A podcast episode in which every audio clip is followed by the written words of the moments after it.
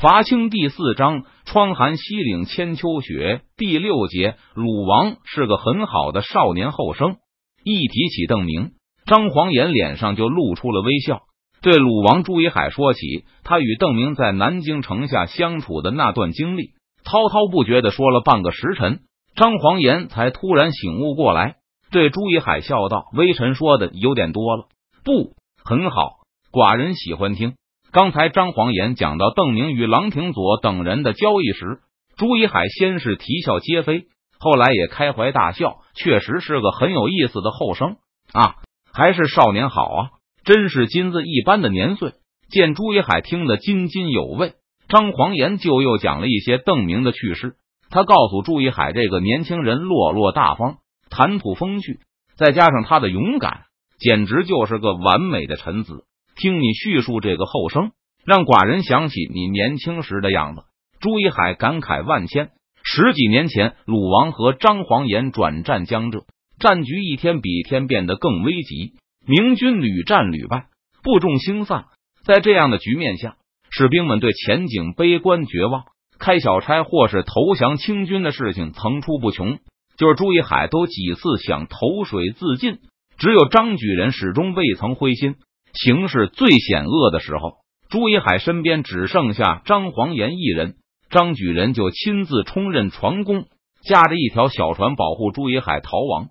两人在海上漂流了几天几夜，才找到机会登陆靠岸，寻找饮水。这东明军一次次战败，张黄岩又一次次把义勇军重新组织起来。朱一海听到张黄岩对邓明乐观精神的描述后，不禁赞叹道。文安之可谓之人呢。听到朱一海的这句评价后，张黄岩微微失神，想起郑成功在南京城下的种种怪异之举。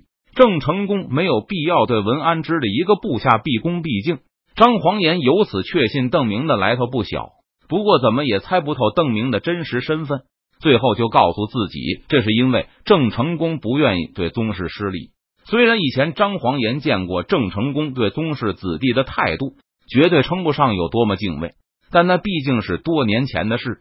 张黄岩认为，也可能是郑成功反思之前的不妥之处，改进自己的言行。不过，就看郑成功这次对鲁王的态度，张黄岩还真没法相信郑成功已经转性了。延平为什么会对邓明那么恭敬有礼？一口一个末将，还有那张地图，邓明只是随手一画，延平就做出一副诚惶诚恐的模样。一定要邓明赐给他，确认郑成功依旧是以前那个性子后，张黄岩心中又是疑云大起。延平对鲁亲王都一副桀骜不驯的模样，会对一个远支宗室客气有礼吗？听说邓明是宗室，这个名字不过是他给自己起的一个假名。朱一海没有注意到张黄岩正在走神，厦门也有邓明的相关传闻。朱一海身为亲王之尊。当然不会随随便便就相信流言。不过他注意到，今夏的官府对这种传言听之任之，甚至有默认的意味。朱一海不方便向郑成功询问，就向张黄岩打听起来，此事可有根据？微臣也听说过这种流言。张黄岩微微点头。哦，是哪一支？之后，朱一海兴趣大增。当初在这东义勇军中时，朱一海很少身先士卒。而是把大权都放心的交给张黄岩等文武部下。避难海外后，朱一海曾经几次扪心自问：若是自己和龙武帝那样勇敢，是不是就能鼓舞士气，能够帮助军队反败为胜呢？这个问题当然没有答案。十几年来追随朱一海的旧部已经所剩无几。想起那些举着自己的旗帜奋战，最后为国捐躯的部下，朱一海常常感到惭愧。邓明的出现让他感到兴奋。如果他真是宗室的话，不过朱一海感到更加难过。他怀疑当初若是自己表现的更勇敢一些，就能避免一些败仗。这个微臣不知。张黄岩老老实实的答道：“微臣曾猜测他应该是远支小宗，不然没有必要隐瞒身份。原来如此。”朱一海露出些失望之色。若只是远支的一个镇国将军之类。那对天下人的鼓舞效果，当然不如亲王尽之。听说闯贼也去了南京。过了片刻，朱一海又问道：“是张黄岩再次点头。微臣在南都城下见到了林国公。林国公朱一海脸上露出些茫然之色。过了片刻，仍没有想起林国公是谁。一只虎的养子李来亨，原来是元凶后裔。朱一海恍然大悟，双眼都喷出怒火来。一只虎不就是李闯的侄子李郭吗？他一度还改名李锦，想学他叔叔一样自称帝王。正是此人。不过李来亨并不是一只虎的亲子，只是在年幼时被一只虎掳去军中。张黄岩向朱一海转述了邓明对他说过的话。称李来亨有的时候也对自己的身世感到伤感，认贼作父。朱一海不以为然，评价道：“就算不知道本身父母，也不能沿用理性啊！既然李来亨不肯改姓，那么无论他说什么都是掩饰之词。他心里还是忘不了一只虎的养育之恩。大王高见。”张黄岩也觉得朱一海说的有道理。李自成逼死崇祯，君父之仇不共戴天。李来亨不与李自成、李过划清界限，而是让李家的香火得以延续下去。无论如何也称不上忠孝的臣子。文安之的苦衷，寡人深知，但这些流寇终究是人面兽心，就好像孙可望，岂会有什么好心？那个李定国从十岁开始就是反贼，这两年虽然没有显露出什么反击，但只不过是掩饰的好罢了。寡人敢说，将来害皇上者，必死贼也。大王所言极是。张黄岩对闯营、西营也极不信任。张举人和郑坚生都是明朝的士人，在他们看来，若不是李自成、张献忠作乱，天下就不会乱到这个地步。东林大佬侯寻在河南镇压闯营的时候，曾经愤怒的质问被俘虏的闯营士兵：“你们为何不老老实实的在家饿死，而要出来给朝廷捣乱？难道你们以为造反就不会死吗？”负责镇压张献忠的杨嗣昌说的话也是这个意思。他曾经作诗讥讽西营的官兵，说他们不做安安阿漂，效尤奋臂螳螂。这首诗在明廷的士人中还颇受好评，觉得说的很对。要是农民在家安静的饿死，士人们还会同情他们。现在他们不肯束手就死，竟然抗粮、抗税，甚至造反，给朝廷添乱，实在是死有余辜。当初李定国曾经向延平提亲，想要和延平结为儿女亲家。张黄岩说起了几年前的旧事。当时李定国为了改善西营和闽浙明军的关系，屡次送信到福建，表示想把女儿嫁给郑成功的长子，以消除闽浙明军对西营的敌视。此事寡人有所耳闻。一开始，李定国是想为他的儿子娶延平的郡主，可笑不自量。鲁王冷笑了一声，后来又想把女儿许给延平的世子，这分明就是想动摇延平对朝廷的忠诚。延平虽然有些跋扈，但是陈节一环是守的极准的。对李定国的提亲，郑成功毫不犹豫的回绝了。在李定国、刘文秀与清军全线激战的时候，郑成功和张黄岩的东南明军按兵不动，拒绝发兵增援。这固然有对永历朝廷的猜疑，也是对孙可望、李定国、刘文秀三王的不信任。那个李来亨一定是个凶狠无理的狂徒吧？朱一海信心十足的问道。关闭道部时，李来亨颇知礼数，张黄岩没有附和鲁王的话，而是实事求是的描述了一番李来亨的表现。说着说着。张黄岩心里又升起新的一团疑云。李来亨对邓明也是极其尊敬的。郑成功对邓明表现的毕恭毕敬的时候，李来亨也丝毫不觉得惊奇，看上去认为这是理所当然的。外表忠厚，内怀诡诈，和李闯、一只虎一样。朱一海不耐烦起来，断言道：“邓明年轻，多半不知道这些流寇到底都是些什么货色。寡人担心他会被李来亨害了。”不知不觉中，话题又转回到邓明身上。朱一海和张黄岩分享的他听到的小道消息。虽然你刚才说邓明是远支，但寡人听说邓明可能是福王之后，此事绝对不可能。福王向达子屈膝投降，带着全家老小去了北京。要是他敢留下一个幼子在南方，鲁廷肯定会认为他不是真心投降。当时福王唯恐达子不放过他，岂敢留一个孩子在外？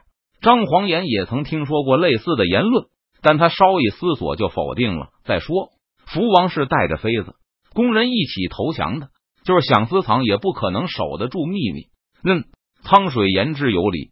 朱一海立刻被张黄岩的分析说服了，但是他马上又拿出一个说法，好像也有人说邓明是蜀王之后，这个倒是有可能。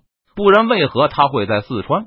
微臣还看到邓明手下有不少川军将士，不过肯定是远支，因为蜀王的近支都被西贼害了。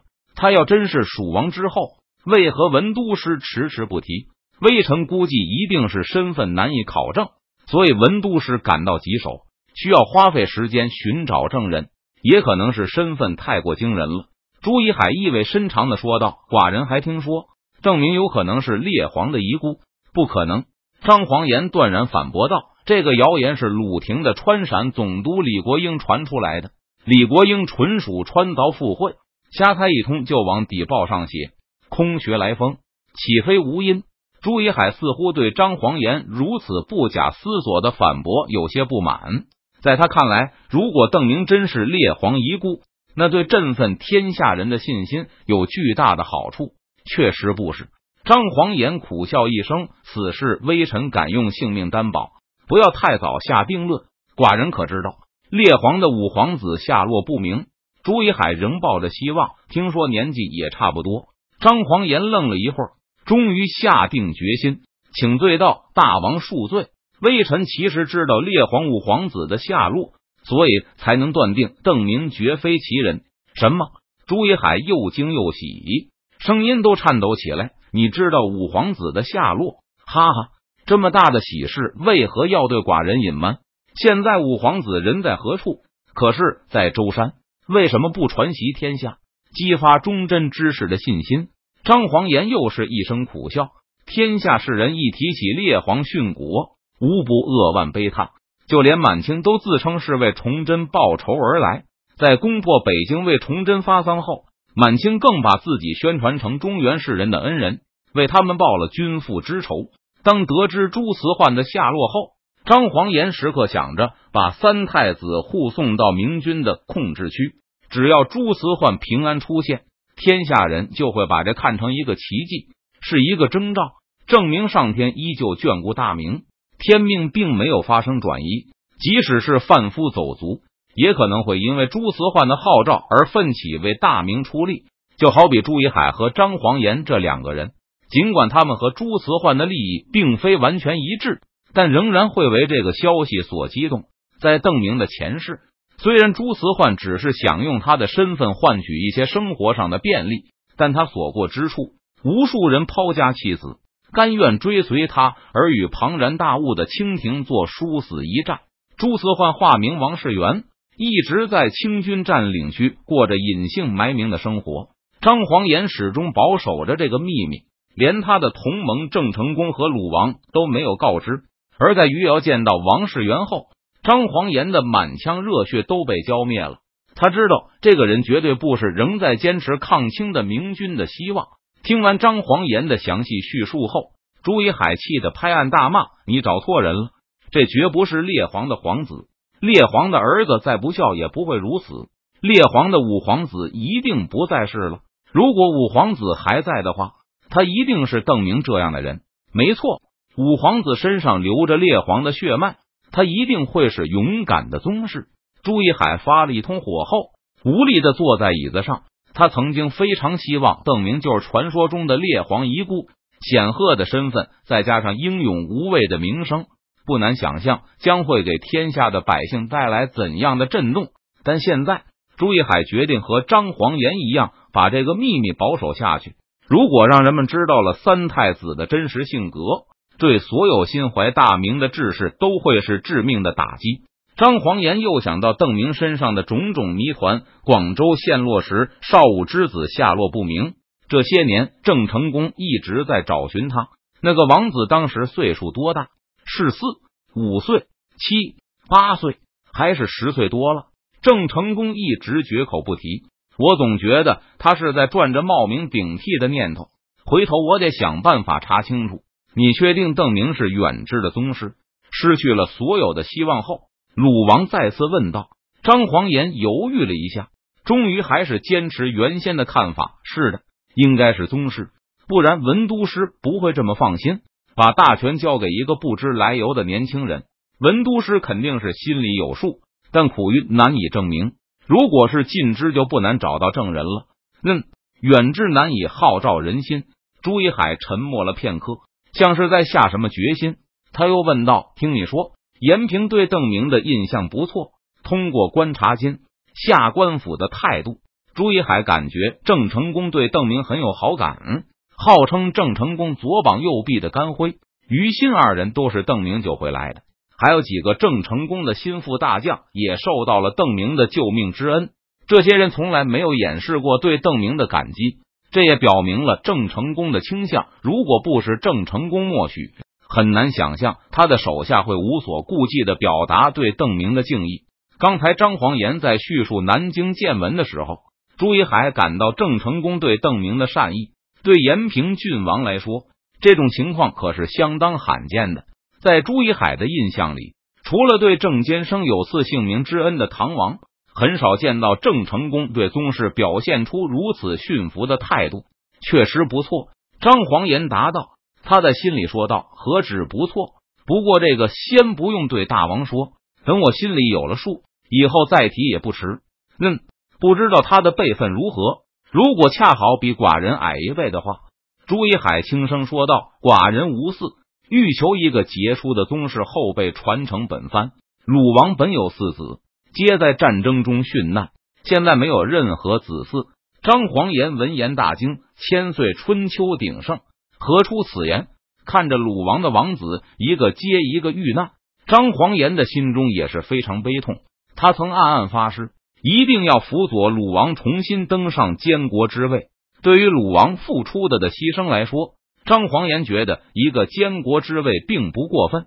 寡人的身体如何？寡人心中有数。鲁王微微一笑，恐怕是时日无多了。就算再有妃子怀孕，也未必就能养活长大。本番是太祖的亲番，时逢国难，寡人的儿子遇难，也没有什么好说的。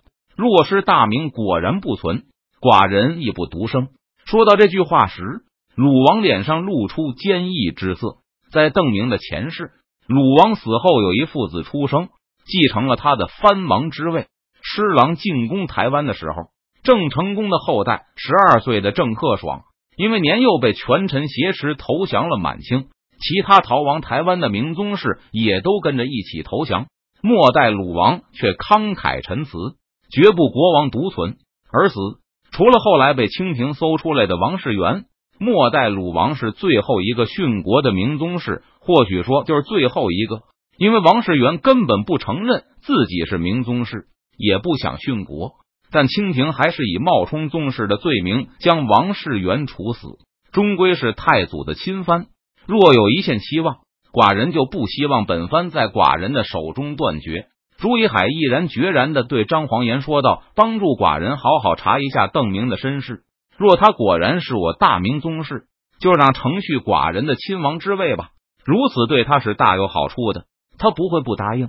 只是。”张黄岩还要争辩，不要多说了。有这么一位神武的亲王，是大明和天下之福。国难临头，寡人岂会舍不得本番的王位？要是因为寡人的贪心给社稷造成危害，寡人就无法去见列祖列宗了。你告诉他，便是将来万一寡人有了亲子，也要认他为长兄，绝不与他争夺本番王位。若是他与寡人平辈。那寡人便在先王灵位前认他为帝，同时向列祖列宗起誓传位于他。朱一海郑重的对张黄岩说道：“有劳爱卿了。自从鲁王放弃监国位置后，他还从未用这两个字称呼过张黄岩。”后者停止了争辩，起身肃然行礼道：“微臣敢不竭尽心力，